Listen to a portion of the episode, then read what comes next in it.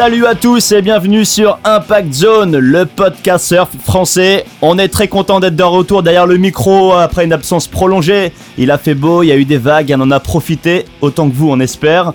Un retour donc avec un sommaire légèrement modifié, un format aussi avec Rémi à mes côtés et Fred un peu plus discret mais toujours là. Allez on attaque avec le sommaire, c'est parti.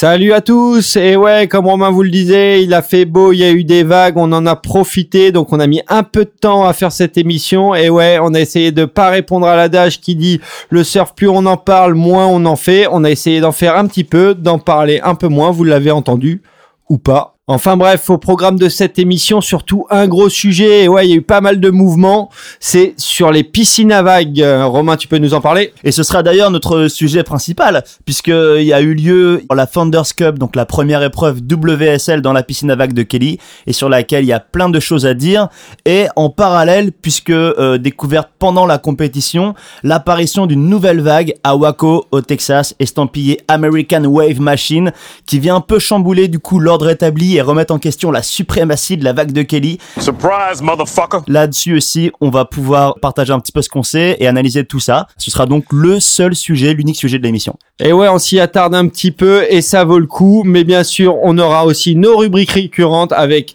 le Blast from the Past sur les piscines à vagues également. Le coup de pression avec le chargeur Antonin de Soultré. Et là, ce sera pas en piscine à vagues. Et bien sûr, le conseil Grom Spirit. Et on terminera par les actus. Voilà donc un nouveau format un petit peu modifié par rapport aux précédentes émissions, mais qui on l'espère vous plaira. On attaque sans plus tarder par ce fameux sujet piscine à. Et eh oui, la fameuse Founders Cup, l'épreuve tant attendue dans la piscine de Kelly, euh, dévoilée donc au grand public en décembre 2015, et euh, sur laquelle on savait allait avoir lieu une compétition majeure. Ça y est, c'est fait. Alors c'est pas une épreuve du calendrier World Tour, c'est une épreuve particulière qui voyait s'affronter cinq équipes, une par continent, et c'est finalement l'équipe World c'est un peu les, les apatrides hein, euh, qui l'a remporté, donc composé de Jordi Smith, de Kanoa Igarashi, Paige Areb, Bianca Buitentag et Michel Bourrez. Rémi, t'en as pensé quoi toi? Bah, Moi j'ai vu des choses intéressantes et des choses beaucoup plus ennuyeuses. Euh, notamment dans les choses intéressantes, on peut parler du format, le format par équipe, ça m'a bien fait vibrer de voir euh, tous ces surfeurs euh, pas surfer pour leur compte, mais pour le compte de leurs compatriotes, vraiment surfer pour une nation ou comme tu disais un groupe d'apatrides. Mais mais j'ai trouvé ça vraiment cool d'avoir d'avoir cet esprit cet esprit d'équipe et et cette camaraderie, notamment ceux qui représentaient le plus la camaraderie. Pour moi, c'était c'était l'équipe australienne. Team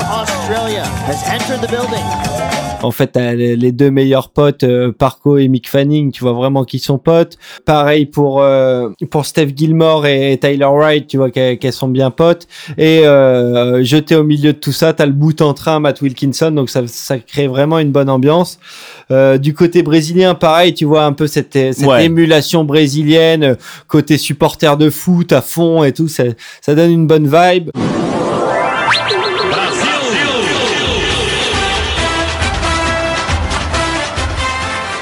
Les Européens, c'est pareil. Euh, un mec comme euh, Jérémy Flores, il est, il est vraiment à fond et, et tu vois que tu vois qu'il y a une bonne énergie derrière tout ça. Et, euh, et pareil du côté world et, et américain, il y avait il y avait une bonne énergie.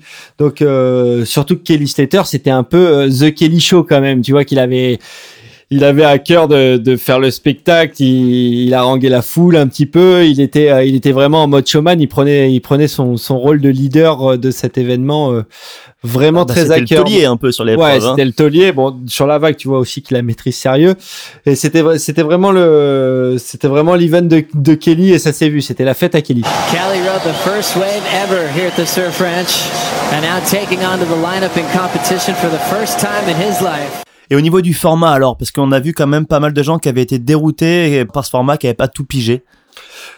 Ouais, alors en fait, le format, il y avait, euh, il y avait deux parties. Il y avait les qualifs et il y avait les phases finales. Et c'est vrai que les qualifs, c'était un peu plus sous le modèle du skate ou du snowboard où euh, chaque surfeur avait trois chances sur chaque vague. Donc trois chances en droite, trois chances en gauche. Et c'était la meilleure de, de chacune des vagues qui était prise. Donc ça, c'était peut-être un petit peu particulier. Moi, ce qui m'a un peu dérangé dans ce format, c'est plus que ça les, les équipes passaient les unes après les autres. Donc c'était tous les surfeurs d'Australie, ensuite tous les surfeurs d'Europe, etc. Et j'aurais préféré que ce soit un peu alterné entre entre chaque nation pour créer du suspense à, ce niveau-là et créer un petit peu plus d'enjeux. Après sur les euh, sur les phases finales, ça restait des formats de hit relativement classiques et c'était très très compréhensible. C'est juste que chaque surfeur marquait des points suivant sa place dans le hit bon, c'était c'était différent, mais c'était pas non plus très très flou. Je pense qu'il fallait juste se mettre un peu dedans et avoir envie de comprendre pour le comprendre. En même temps, sur une piscine à vagues, ça me paraît compliqué de faire un hit exactement pareil qu'en milieu naturel. Ce qui pose aussi la question du coup du jugement parce que là, du coup, qui dit vague euh, similaire euh, à la précédente, à la suivante, dit forcément que c'est euh, ben, un critère en moins pour les juges et euh, ça n'a pas toujours été si évident que ça à comprendre. Ouais, le jugement pour moi c'était un peu euh, c'était un peu l'école des fans quand même. Quel âge tu as Arthur? Et tu vas me chanter une chanson? Euh, tu vois que ça distribuait du 8, du 9 à tout va pour des vagues qui étaient sans trop de prise de risque. Ça favorisait un surf vraiment en sécurité. Tu voyais des enchaînements de rollers et un petit tubito, ça suffisait à prendre un 8. Pour moi, sur une vague qui est statique, métronomique, tu dois en attendre plus du surfeur et être beaucoup plus exigeant, pas te contenter de te mettre euh, deux rollers au fond, un, tubito, deux rollers et un autre tubito et, et l'affaire est réglée pour avoir un 8. Pour moi, faut, faut quand même sortir le grand jeu pour, euh, pour taper dans l'excellence. Et je trouvais que ça, ouais, c'était, c'était un peu généreux. Même je pense très très généreux. C'était très généreux et c'est vrai qu'on a vu euh, le 10 de Toledo ouais, qui, euh, qui est la note euh, optimale, donc arrivé peut-être un peu tôt par rapport à ce qu'on était en mesure de pouvoir voir des uns et des autres. On donne une note, on donne une note. 9, 8, 10, 5, rajoute, rajoute. 5, 10, très bien, parfait. Ouais, t'as as raison là-dessus. Et, et, quand on compare à n'importe quel autre action sport ou même au patinage artistique, ça ne donne jamais la note parfaite parce que dire donner la note parfaite, ça veut dire en gros on ne peut pas mieux faire. Je suis désolé, la vague de Toledo elle est très bonne, euh, il envoie vraiment du steak, mais on peut mieux faire, si ce n'est par la, diversité des manœuvres. Mais ce qu'il faut bien se dire, c'est que c'était une première, on l'a dit, et une première aussi pour les juges qui eux, ben, je pense, se sont fait aussi un peu la main euh, pendant la compétition, même si c'est vrai, il y avait déjà une épreuve il y a quelques mois pour pour s'entraîner. Mais euh, je pense que lors de la prochaine épreuve World Tour au mois de septembre qui se déroulera dessus, les juges seront peut-être un petit peu moins généreux pour pas se retrouver dans ce cas de figure ou plafonner entre des 8 et des 10 qui a vraiment ouais, pas, pas de sens et qui pousse pas les, les surfeurs à se surpasser. Ouais, je l'espère, t'as raison. Euh, surtout que sur la prochaine épreuve, il y aura des enjeux de points pour la course au titre et là j'espère qu'ils vont pas faire n'importe quoi à donner à donner du 10 euh, à tout va et, et ça ça n'a aucun sens. Et en plus pour le public, si tu pousses pas les surfeurs à te dépasser, il n'y a pas trop d'intérêt à venir voir la compète et à, et à payer son ticket pour. Et moi c'est un peu ce qui m'a manqué sur cette compète, j'ai trouvé que c'était très très répétitif, que ça manquait de diversité. Tu pouvais télégrapher une vague, ça, ressemblait vraiment à du run répété. J'étais déçu, euh, déçu là-dessus. Je m'attendais à ce que ça envoie un petit peu plus du steak.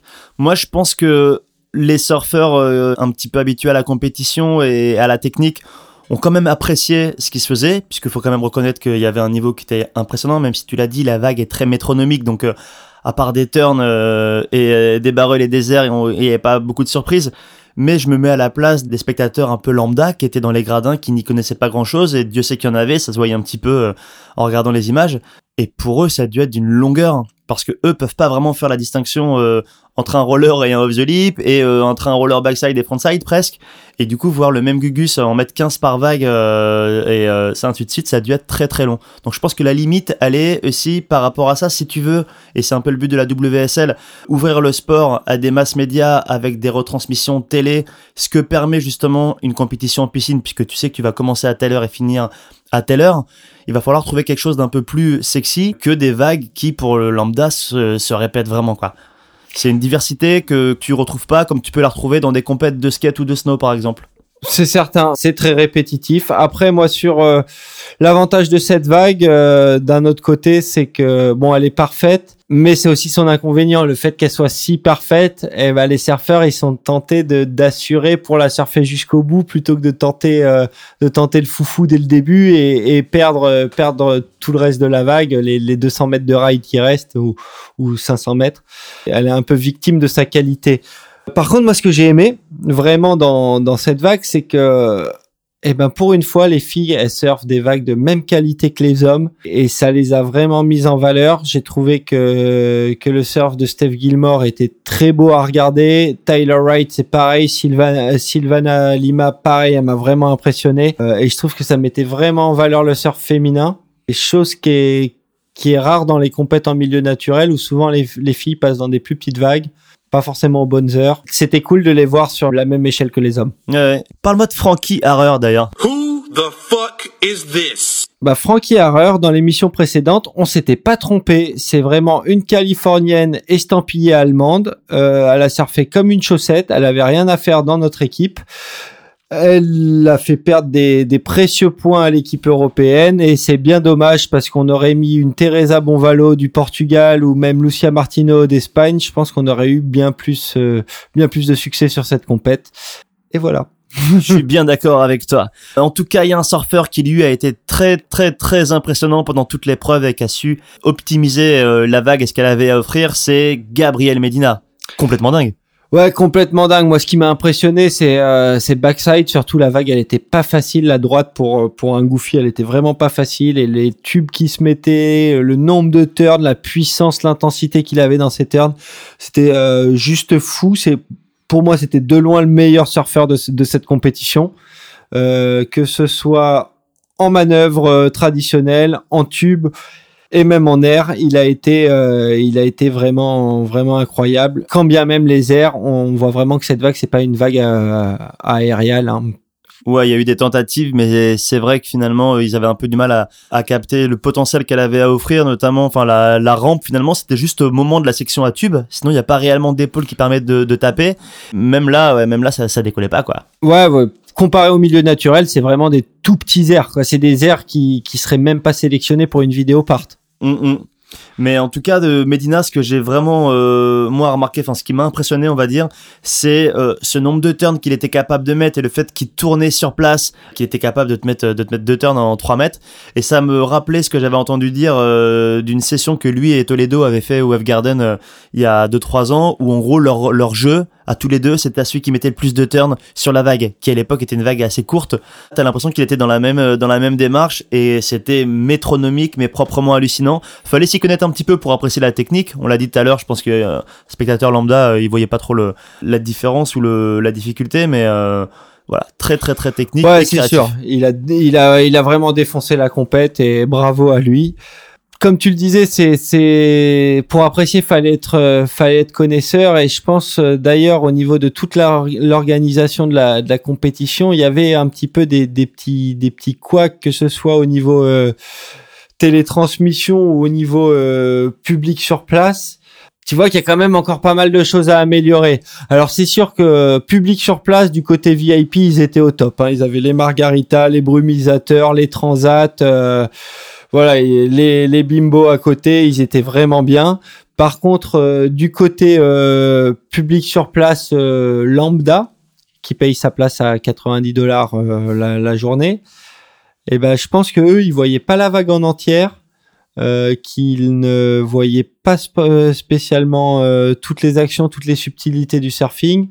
Et de ce que j'ai pu lire, euh, la logistique est laissée un peu à désirer, notamment au niveau de l'entrée, au niveau de la buvette. Alors ça c'est un drame quand on quand la buvette ne fonctionne pas, surtout euh, quand le sponsor principal est une marque de bière.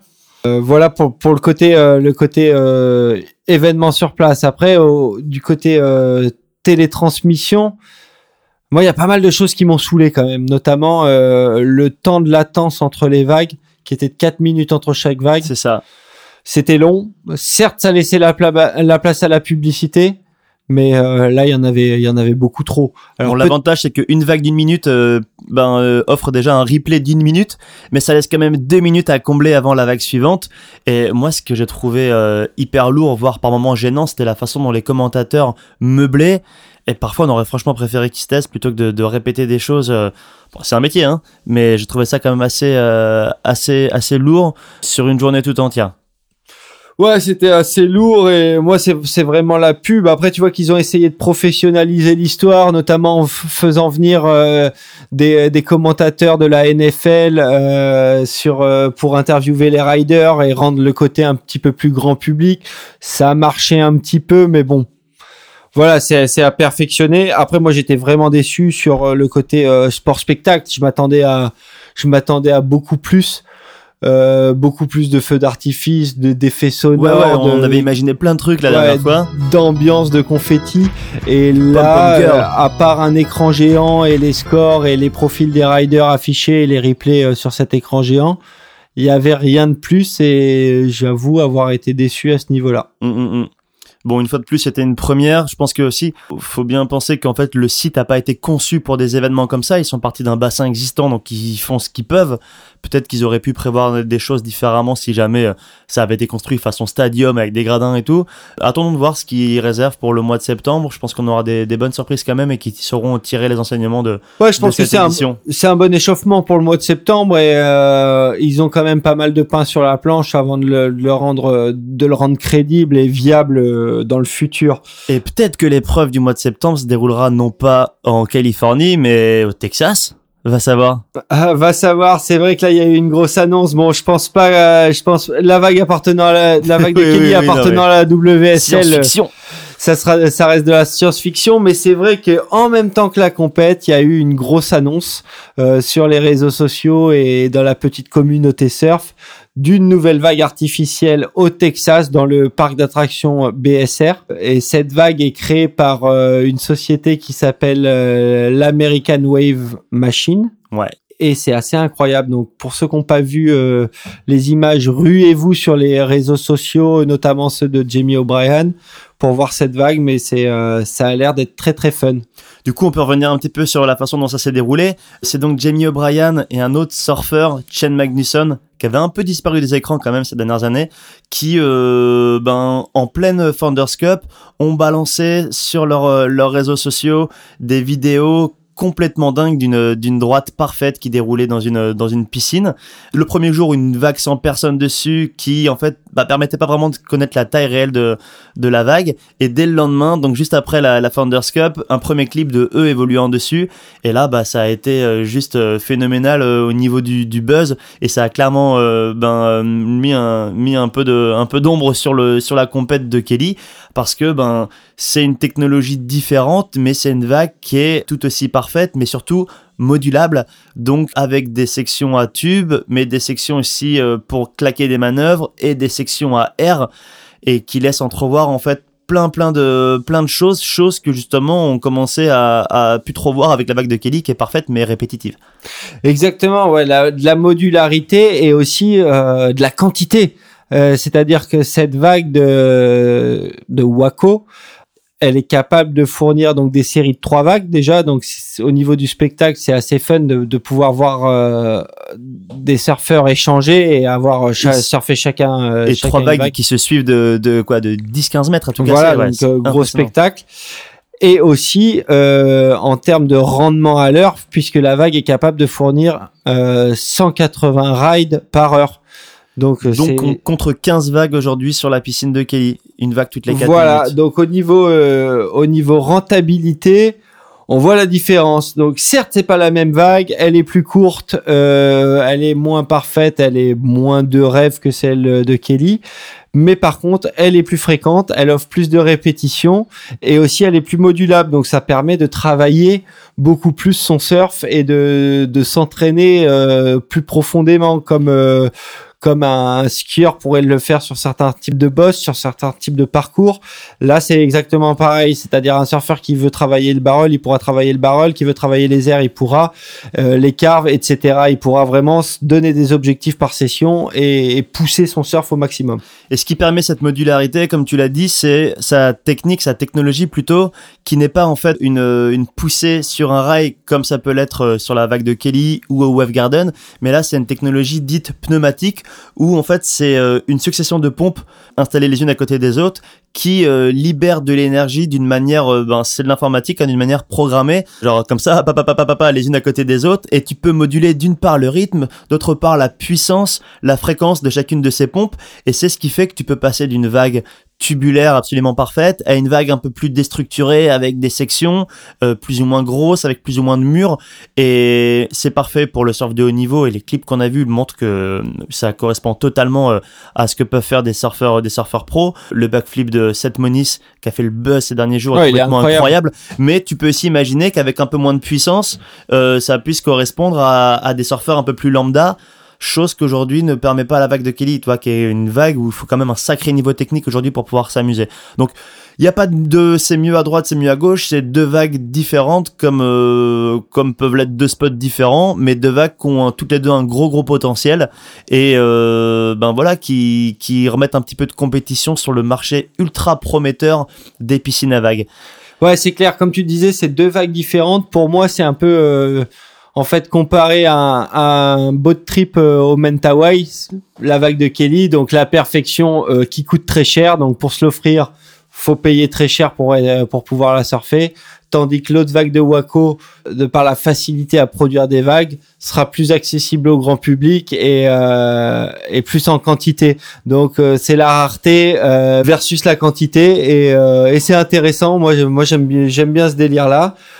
Après, euh, à voir comment ça évoluera sur euh, sur aussi les compétitions parce que la WSL euh, possédant la vague de Kelly Slater, est-ce qu'ils vont pas verrouiller euh, ce type de vague pour les compétitions internationales et empêcher les surfeurs euh, WSL de faire la promotion euh, de la vague de Waco C'est un peu voilà. Moi j'ai peur de ça. Tu vois, Ben, qui- je pense de toute façon l'avenir il n'est pas dans dans l'hébergement de compétition mais vraiment dans l'exploitation commerciale et là l'avantage de celle de Waco c'est qu'elle est déjà rattachée à un parc aquatique avec du coup un cable park et puis des gros toboggans aussi dans le dans le parc et je pense que les gens qui sont vraiment en recherche de telles piscines pour leur parc ou autre ils passeront forcément pas à côté de celle de Waco.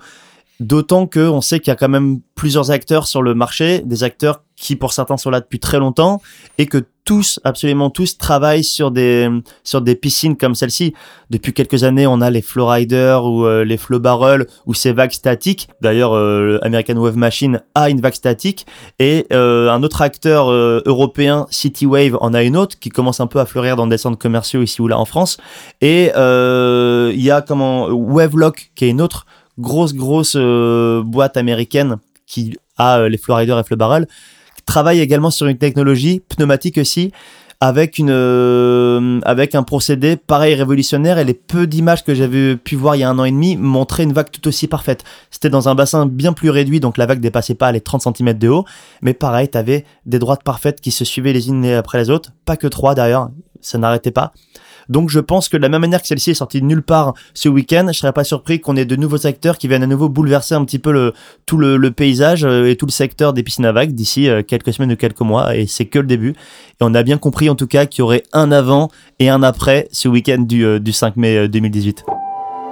Vous allez assister à une révolution. Ok, merci Romain. Et maintenant, tu vas peut-être nous présenter euh, la suite des événements en musique. Et on quitte les piscines à vagues direction l'Australie et plus particulièrement la West Oz avec Dos New South Wales et le morceau Space in Hell qui illustrait le clip de Kyle Walsh, la wildcard de l'épreuve de Margaret. On écoute tout ça et on se retrouve tout de suite après.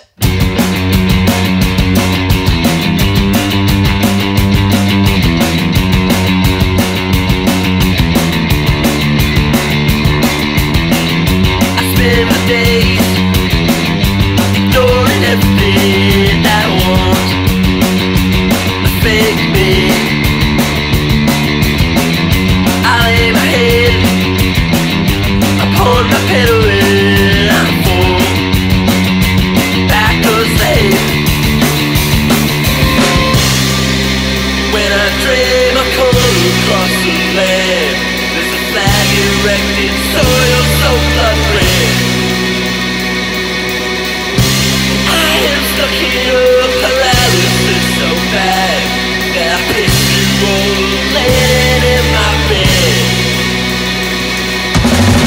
it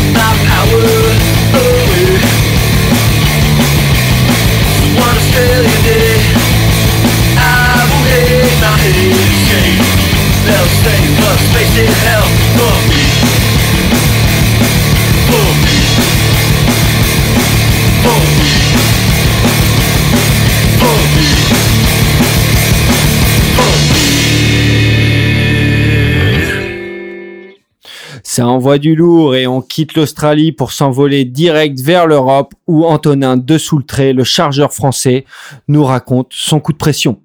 Donc euh, mon coup de pression, c'était euh, donc l'année dernière, fin février en 2017, sur le spot euh, basque espagnol Adamwitz. Donc j'étais arrivé et j'avais une grosse dépression qui avait engendré des, grosses vagues, entre il y a dû y avoir 5 mètres, 5 6 mètres je pense. Et donc j'étais allé dans l'eau, c'était un jour il pleuvait énormément, le vent était side shore, on shore, ça donnait pas trop envie d'aller dans l'eau mais il y avait quand même quelques vagues.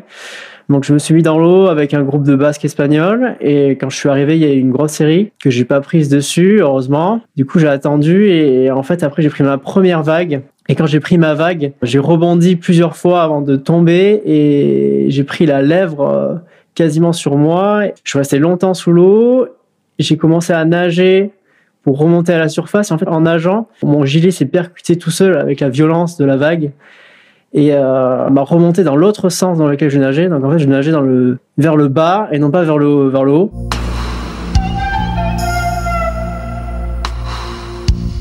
C'est c'est vrai que c'était un peu chaud quoi.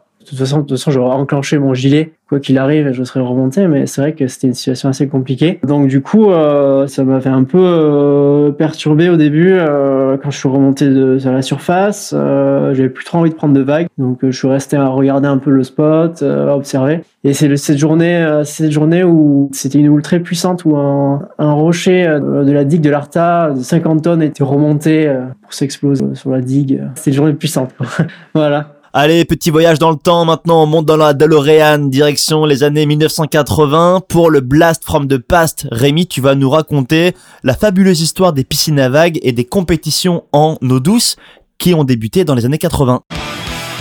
Ouais, Romain, tout à fait. Donc, euh, les compètes en piscine à vagues, ça date des années 80, où l'ASP, donc euh, anciennement la WSL, avait décidé d'avoir une épreuve du championnat du monde en piscine à vagues. Et là, ça se passait où? Ça se passait en Pennsylvanie pour le World Inland Surfing Championship. Et là, rien à voir avec les barrels du Surf Ranch, rien à voir avec les sections AR du Waco, mais une petite mousse mollarde de merde qui déroule sur 2 mètres où les Mm. surfeurs devaient enchaîner des turns bien souvent à plat et faire ce qu'ils pouvaient avec ça. Mais il y avait quand même des points pour le championnat du monde. Et donc en 1985, l'ironie du sort, c'est que c'est Tom Carroll et Michael O qui étaient en finale, deux spécialistes de pipeline qui se faisaient des tours de rein dans des vagues mollardes de 20 cm. C'était beau. Après ça, en fait, c'était un énorme fiasco. Euh, Il y avait personne en Pennsylvanie. Tout le monde s'en foutait du surf. Personne n'est venu voir. C'était nul pour les surfeurs. C'était nul pour le public. Mais la petite histoire, c'est que ça a inspiré le film North Shore en 1987, dont, on vous parle souvent, qui lui aussi était un fiasco d'Hollywood. Donc double fiasco des piscines à vagues. Double navet. Double navet. Mais l'ASP ne s'est pas arrêté là. Ça ne leur en a pas suffi, ces petits fiascos de 1985, parce qu'en 88, ils réitèrent l'opération, mais cette fois-ci au Japon, pour une compétition du World Tour, où c'est Damien Hardman qui a gagné dans des vagues, peut-être pas de 20 cm, mais de 50 cm, toutes molles. Alors là, j'ai vu des images sur Internet. C'est une espèce d'ondulation qui part, qui mousse, et les gars mettent des rollers dans la mousse jusqu'au bord. Voilà, donc super. Ça, c'était le début des piscines à vagues. Ça a duré quelques temps, mais c'était loin d'être fameux. Donc, quand même, merci Kelly d'avoir rendu les compètes en piscine à vagues un petit peu plus attractives. Et arrêtons de nous plaindre sur le spectacle assuré en bassin. J'ai hâte d'aller voir sur internet à quoi pouvaient ressembler ces fameuses compétitions des années 80. C'était pas fameux. Allez, on enchaîne direct sur le deuxième morceau. Et on repart en Australie, plus précisément sur la côte Est, pour retrouver les Skeggs, composés à l'époque de Noah Dean, on a déjà parlé de lui, le free surfer et musicien. Le morceau c'est LSD, petite balade euh, rock bien sympa qui sent bon le surf, l'eau chaude et euh, le printemps. Ils sont capables de morceaux bien plus vénères, mais celui-ci est très très agréable à écouter. On vous retrouve tout de suite après.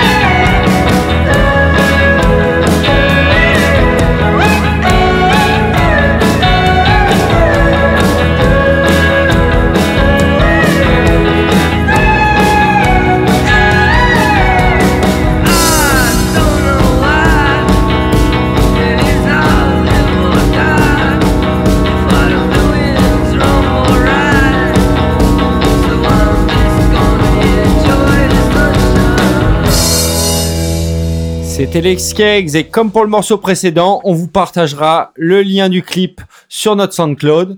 Et sans plus tarder, on enchaîne sur l'actualité. Et on commence avec la cérémonie des XXL Awards qui a dévoilé donc le nom des vainqueurs de cet hiver.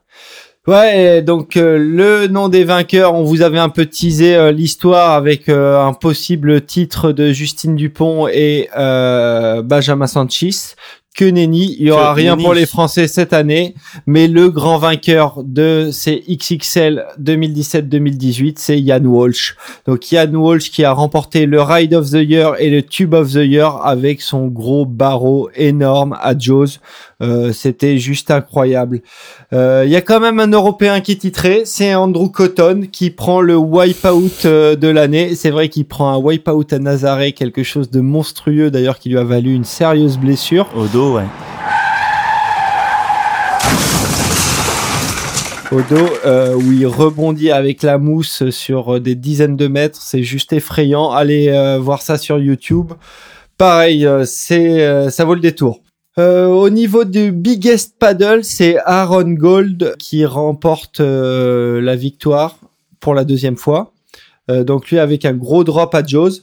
Il a devancé de peu le petit frère de John John Florence, Nathan, pour un drop à Jaws, tout pareil. Euh, sur le, biggest wave, donc euh, la plus grosse vague prise en tracté, c'est là où notre Français était nominé Benjamin Sanchis. Et ben c'est Rodrigo Cocha, un Brésilien, qui s'impose avec lui un drop à Nazaré également sur cette même session, Euh, assez incroyable. Et la, performance féminine de l'année est adjugée à Paige Holmes, qui euh, bon a quand même euh, gagné le, le PAI Challenge, euh, a quand même euh, fait ses faits d'armes. Bon, c'est vrai qu'en tant que Français, on est un petit peu déçu par Justine qui s'est bien battue et qui était sur tous les fronts, mais euh, Paige Holmes, euh, voilà, c'est tout à fait mérité et il n'y a pas de souci là-dessus. Et, pour finir, la performance générale masculine est adjugée à Luca Tchonka, le jeune Brésilien de 22 ans qui a juste chargé comme un lunatique C'est amplement mérité. voilà, comme un lunatique euh, tout autour de la planète, du Jaws, du Nazaré, euh, gagner l'épreuve de Big Wave à Nazaré, Nazaré, ouais. shooter des grosses vagues à Jaws, euh, shooter des grosses vagues à Mavericks. Donc, euh, bah euh, ouais, c'est c'est complètement normal, il n'y a pas de souci là-dessus. Et on risque d'entendre à nouveau parler de lui. On enchaîne avec une autre actu et des vagues bien plus petites cette fois-ci, direction le Portugal et le WQS 3000 de Santa Cruz. Le premier gros WQS européen de la saison, remporté par le résident du World Tour Keinoa Igarashi, juste devant le basque espagnol Aritz Aramburu. C'était un peu une finale Dream Tour, on pourrait dire. Et ouais, ouais, parce qu'Aritz a été pensionnaire du World Tour. Euh, on peut quand même souligner la troisième place de Ramzi Boukam. Euh, Ouais, Ramsey qui était super en forme toute la compète. Moi, je le voyais bien aller jusqu'en finale. Mais bon, il s'est fait coiffer au dernier moment. Et aussi, ce qu'on peut noter, c'est la performance du français Charlie Kivron qui Ouais. atteint les, euh, les quarts de finale. Donc, c'est une bonne perf pour Charlie. Ça le met dans une bonne dynamique et ça le lance bien pour la suite de la saison. Petit point noir de cette euh, de cette compétition, c'est la blessure de Jorgen Cousinet qui était bien lancé sur euh, sur les QS cette année et lors d'une free session, il s'est transformé en autruche, il a mis la tête dans le sable et il s'est blessé au dos. Donc on lui souhaite un bon rétablissement et un bon retour. Et on termine les actus avec la sortie d'un documentaire surprise sur la fameuse épopée de la génération Momentum. Et on a découvert la nouvelle au festival du film de Tribeca où ce documentaire a été présenté de façon surprise et il est apparu que le producteur n'était autre que Robert Redford. Et ouais, carrément. Donc euh, ça retrace un peu le début du crew Momentum qui était composé de Kelly Slater, Rom Machado, Taylor Knox, Pat O'Connell et bien d'autres. Euh, Shane Dorian, comment ils se sont rencontrés et comment ils se sont fédérés autour d'un gars, d'une famille qui est euh, la famille de Benji Weatherly.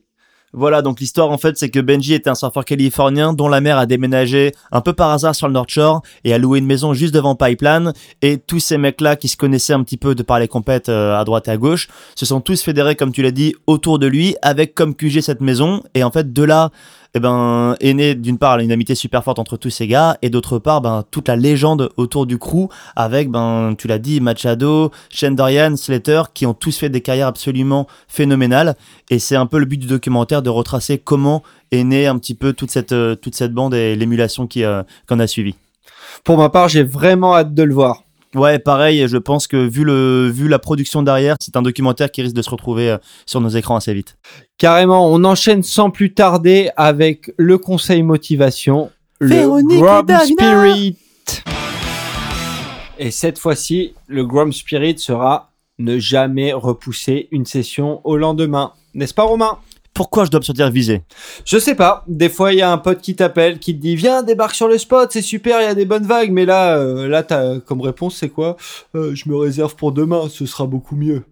Et ouais, c'est vrai que les prévisions te disent que ça va être beaucoup mieux, mais bon, tu sais jamais ce qui va se passer le lendemain. Si ça se trouve, ta moto va tomber en panne. Si ça se trouve, tu vas crever avec ton vélo. Si ça se trouve, ton boss va dire non, faut que tu restes, il y a une réunion. Si ça se trouve, c'est ta meuf qui te dira ça te dirait pas un petit repas?